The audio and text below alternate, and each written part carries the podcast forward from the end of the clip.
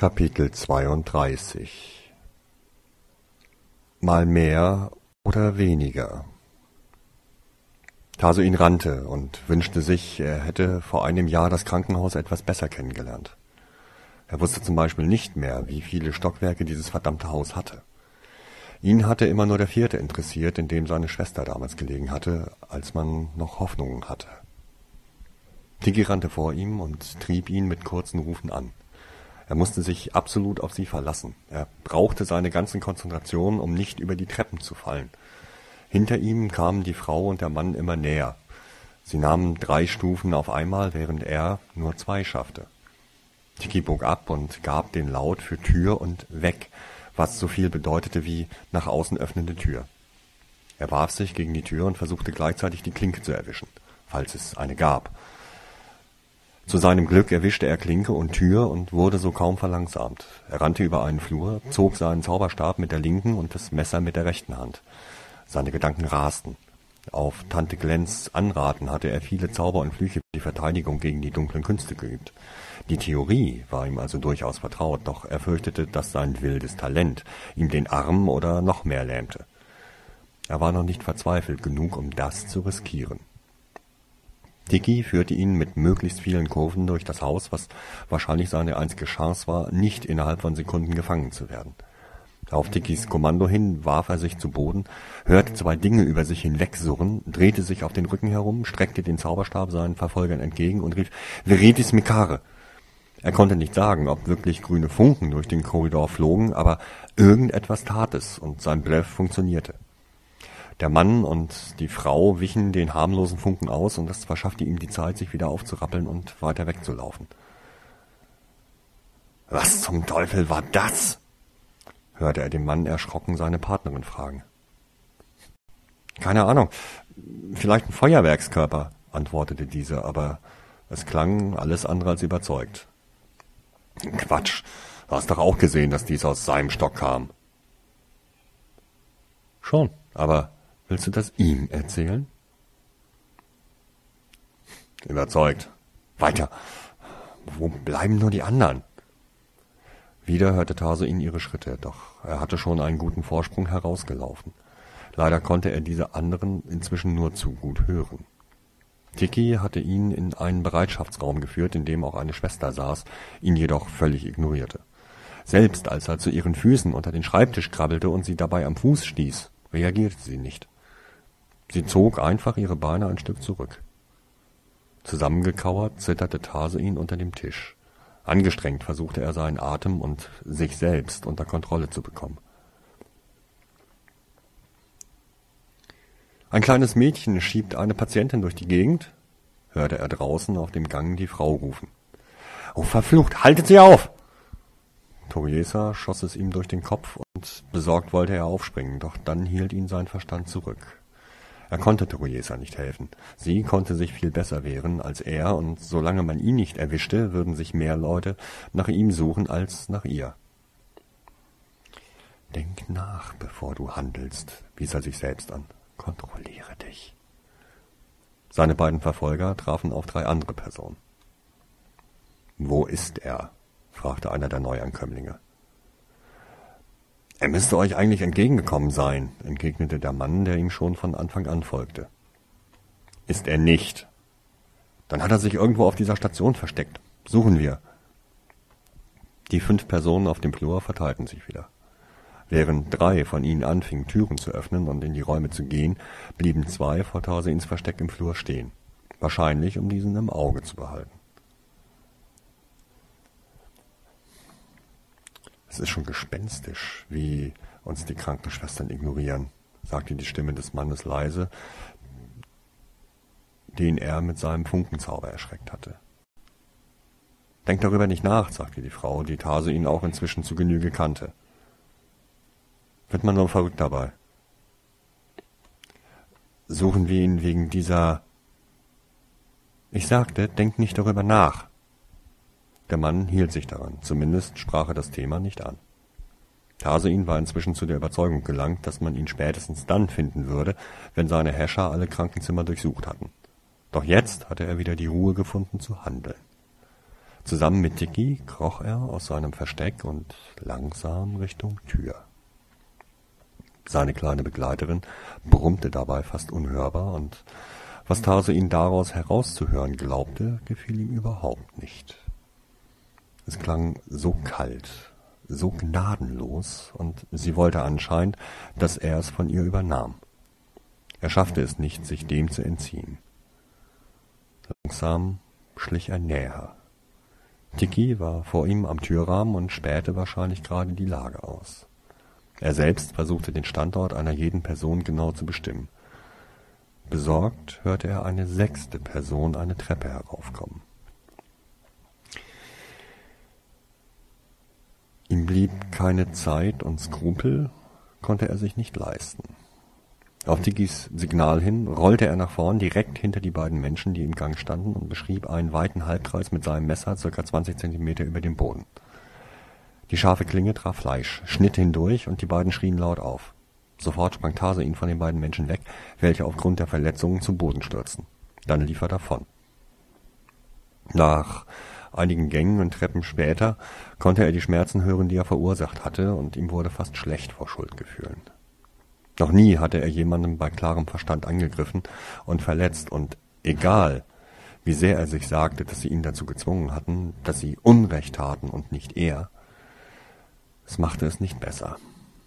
Ein guter Zauber hätte die beiden nicht wirklich verletzt, doch er hatte auf Nummer sicher gehen wollen. Tiki zumindest war mit ihm zufrieden und trieb ihn an, jetzt nicht nachzulassen. Gemeinsam sprangen sie die Treppen hinunter an Station 7 vorbei und er schubste deren Tür weit auf und rannte dann selbst auf Station 6, deren Tür er nur einen Spalt öffnete und dann schnell und möglichst leise schloss. Dann rannte er weiter, denn schon hörte er seine Verfolger im Treppenhaus. Er musste mehr Zeit schinden. Jede Minute mehr konnte Rika helfen. Tase ihn schalzig, weil er nicht versucht hatte, einen Erwachsenen nicht nur zu informieren, sondern auch gleich mitzunehmen. Nur dann wäre er wahrscheinlich zu spät gekommen. Aus diesem Grund schob er den Gedanken beiseite und hoffte, dass es Toriesa und Rika gut ging. Plötzlich drehte Tiki um und sprintete wieder zurück zu dem Treppenhaus, welches er vor wenigen Sekunden gerade verlassen hatte. Natürlich folgte er ihr so leise wie er konnte. An der Tür wies Tiki ihn an, zu warten, und nach etwa einer Minute schlich sie sich wieder hinauf zu Station 8. Es war ein gewagter Zug von seiner kleinen Freundin, aber vielleicht auch der, welcher ihn rettete. Doch jetzt befand er sich genau zwischen seinen Jägern. Eine Station tiefer, die, welche ihn suchten, auf der Station hier, die beiden, die er verletzt hatte und welche sich den Geräuschen nach gerade gegenseitig im Bereitschaftsraum verarzteten. Den Worten nach zu urteilen, war es sicher keine gute Idee, einen der beiden in die Hände zu fallen. Er huschte an der offenen Tür vorbei und atmete leise auf, als keiner der beiden irgendetwas von sich hören ließ, nachdem er vermuten konnte, dass sie ihn entdeckt hatten. Tarsein war schon viele Meter entfernt, als er sich wieder umdrehte und wieder zurückging. Ihm war bewusst geworden, dass er es nicht zulassen durfte, wenn seine Verfolger nicht wussten, wo er war. Wenn er verschwunden schien, würden sie sich Rika nehmen, um ihn zu bekommen. Außerdem hatte er etwas auszuprobieren. Dreimal tief durchatmen, alle Gedanken beiseite schieben und Kikis Gemeckere ignorieren, nur an das denken, was er zu tun gedachte. Er trat an die Tür, richtete seinen Zauberstab aus und sagte laut Expelliarmus es geschah etwas, aber offensichtlich nicht das, was er beabsichtigt hatte. Er sprang zur Seite, wie schon im Voraus geplant, und hörte fast sofort erneut zweimal dieses sirrende Geräusch, welches an der Wand hinter ihm einen leisen Knall endete. Erneut trat er in die Tür. Recto sempra, sagte er emotionslos und versuchte sich diesmal an dem einfacheren Kitzelfluch. Wieder war das Ergebnis einfach nur erbärmlich und er musste sich erneut in Sicherheit bringen. Was versucht er da? schrie der Mann panisch, und wieder war dieses Sirren zu hören. Tarsoin konnte nur hoffen, dass ihnen endlich mal die Munition ausging und er einen Zauber hinbekam. Ansonsten würden sie hier ewig miteinander spielen. Ohne es zu wollen, musste er bei dem Gedanken grinsen. Ricto Sempra versuchte er es ein zweites Mal, und diesmal begann die Frau hysterisch an zu lachen. Er verhext uns, schrie der Mann. Helft uns, er ist Petricus totalus, rief Tase ihn kalt. Der Mann beendete abrupt seinen Satz und fiel um. Erstaunt über seinen eigenen Erfolg und über die anhaltende Teilnahmslosigkeit der Krankenschwester blieb Tase ihn einen Moment erstarrt stehen. Doch dann riss er sich los und folgte Tikis drängenden Rufen. Er rief den Fahrstuhl und wartete ungeduldig auf das Ping. Als dieser endlich die Türen geöffnet hatte und zu seinem Erstaunen auch noch leer war, ging er hinein, drückte die oberste Taste, die er finden konnte, stellte sich wieder zwischen die Tür und wartete. Das brauchte er nicht lange. Die Tür zum Treppenhaus öffnete sich, und voller Überzeugung schmetterte er ihnen einen Fluch entgegen. Nur um erneut zu versagen. Der lähmende Schmerz durchzuckte seinen eigenen Arm, statt auf die Gegner zuzufliegen. Erschrocken sprang er wieder in den Fahrstuhl hinein und hoffte, dass die Türen sich schnell schlossen. Warum funktionierte das mal und mal nicht? Sein Arm pochte und kribbelte unangenehm, während auf der kurzen Fahrt nach oben das Gefühl wieder zurückkehrte. Im neunten und letzten Stockwerk stieg er aus. Er zählte darauf, dass über dem Fahrstuhl immer angezeigt wurde, in welchem Stockwerk dieser gerade war, und seine Verfolger ihn so finden würden. Wahrscheinlich würden sie jetzt dem Fahrstuhl etwas mehr Aufmerksamkeit zukommen lassen. Er hätte ins Erdgeschoss fahren sollen. Wenn es ihm gelungen wäre, hier abzuhauen, wären ihm alle Verfolger sicher nach draußen gefolgt und eine Stadt bot viel mehr Möglichkeiten, sich zu verstecken. Er schüttelte den Gedanken ab. Er war jetzt hier. Jammern über verpasste Möglichkeiten half ihm jetzt auch nicht weiter. Aber was Taso ihn wusste, war, er brauchte langsam Hilfe. Es mochte nicht mehr lange dauern und die übrigen Verfolger würden ein wenig koordinierter vorgehen. Seltsamerweise kam zunächst niemand. Statt der üblichen schnellen Schritte blieb es unerwartet ruhig. Das machte ihn noch nervöser als alle Verfolger auf der Welt. Was, wenn sie seine Schwester schon eingesammelt hatten und deshalb wussten, dass sie ihn damit in der Hand hatten? Aber warum sagte ihm das dann niemand? Sie wussten doch, wo er war. Oder Etwa doch nicht? Er musste irgendwie Hilfe rufen. Hilfe rufen. Da war doch was. Zwar nur eine kleine Chance, aber warum nicht? Er tastete sich zu einem der Fenster und öffnete es. Professor Flitwick hatte es schon in einer der ersten Unterrichtsstunden gesagt. Wenn ihr in Gefahr seid, sprüht rote Funken. Ruba Mikare, zauberte er aus dem Fenster, und wieder erwarten klappte es erneut. Diesmal hallte sogar ein lautes Wusch mit durch die Nacht. Jetzt musste er nur hoffen, dass der ganze Zauber auch wirklich rot gewesen war. Etwas ließ ihn herumfahren. Kein Geräusch, kein Geruch, nur so ein Gefühl. Selbst Dicky wirkte leicht verwirrt. Doch dann wurde dieses Gefühl verdrängt durch einige sehr gut hörbare Schritte, welche nur sehr langsam auf ihn zukamen. Keine Eile lag in diesem Geräusch, eher als würde sich ein Henker seinem Opfer nähern. Tarsuin hielt dem Neuankömmling seinen Zauberstab entgegen und das Messer verborgen in der Hand. Kommen Sie nicht näher, sagte Tarsuin drohend. Ich möchte Ihnen nichts tun. Ein lautes Lachen war die Antwort. Das wirst du nicht, kleiner Zauberer versicherte ein Mann mit leichtem irischem Akzent. Mach es dir einfach und komm einfach mit mir. Ich würde dich ungern beschädigt abliefern. An wen? erkundigte sich Tarsuin. Das erfährst du noch früh genug. Ich gehe nicht mit, das war keine Wahlmöglichkeit, verkündete der Mann. Ich zähle bis drei. Eins. Tiki stürzte auf den Mann zu.